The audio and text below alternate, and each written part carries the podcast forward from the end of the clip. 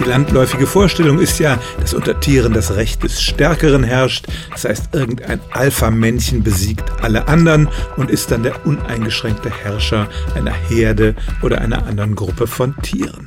Aber nicht immer geht es bei Tieren so diktatorisch zu. Wissenschaftler sammeln immer mehr Beispiele von allen möglichen Tierarten, wo doch eher die Mehrheit bestimmt, was gemacht wird. Zum Beispiel Vögel, die auf der Reise sind und wo es darum geht zu entscheiden, wann man weiterfliegt.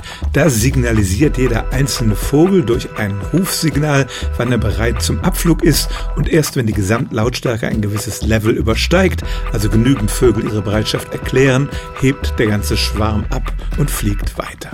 Auch Paviane sind dafür bekannt, dass sie solche Entscheidungen demokratisch treffen. Und selbst bei Schimpansen, wo es meistens einen Anführer gibt, muss der doch, bevor er das Amt bekommt, eine Art Wahlkampf betreiben und sich beliebt machen. Die reine Körperkraft reicht nicht aus. Und wenn er seine Macht missbraucht, gibt es auch schon mal einen Putsch der niederen Männchen gegen das Alpha-Tier. Solche Beispiele gibt es nicht nur von Säugetieren, sondern auch etwa von Fischen. Und es stellt sich heraus, dass Demokratie im Tierreich viel verbreiteter ist, als viele vielleicht geglaubt hätten.